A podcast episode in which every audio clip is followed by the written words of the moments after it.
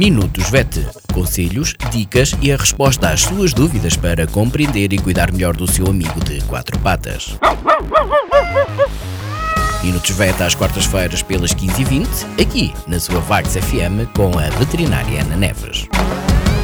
Olá, boa tarde. O meu nome é Ana Neves, sou médica veterinária na Clínica Zoo, Clínica Veterinária de Vagos. Bem-vindos a mais uma rúbrica Minutos VET.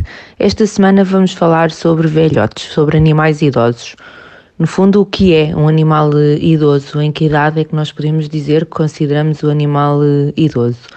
O envelhecimento vai variar em função da espécie e também, no caso dos cães, em função do tamanho. Cães mais pequenos normalmente envelhecem mais tarde que cães maiores. Uh, com o envelhecimento vai ocorrer uma perda de eficácia das funções fisiológicas dos animais. No caso dos cães pequenos e dos gatos, nós consideramos que atingem a maturidade e esta maturidade corresponde aos nossos 50, 55 anos, por volta dos 8 anos de idade, sendo que aos 12, o que corresponderá aos nossos 60, 65, já vamos considerá-los animais geriátricos ou idosos. Nos cães de porte médio, a maturidade ocorre por volta dos 7 anos e a idade geriátrica por volta dos 10 e nos cães de porte grande ou raças gigantes, vamos ter a eh, maturidade por volta dos 5 anos, portanto muito mais cedo, e são animais geriátricos entre os 7 e os 8 anos.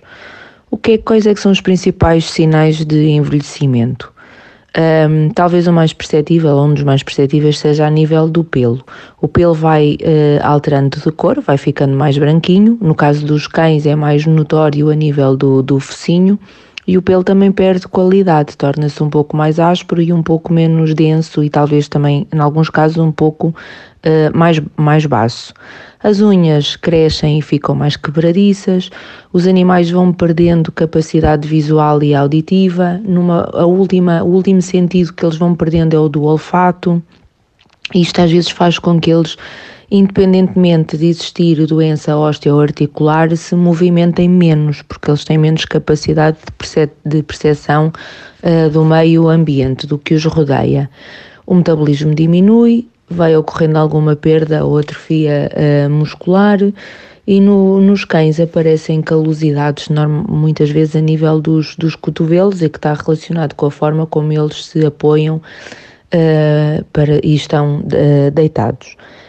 Uh, nos gatos torna, é evidente também uma diminuição da elasticidade das articulações, portanto, os saltos que eles conseguiam dar noutros tempos começam a ter uh, menos capacidade para o fazer.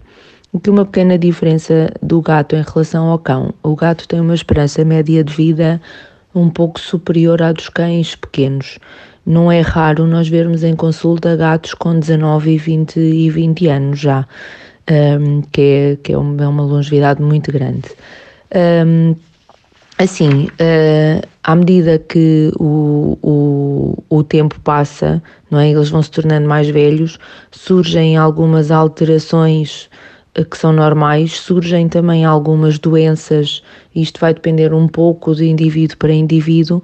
Então, o animal uh, maduro convém começar a ser vigiado de forma a que consiga chegar à parte da geriatria com uma maior qualidade de vida.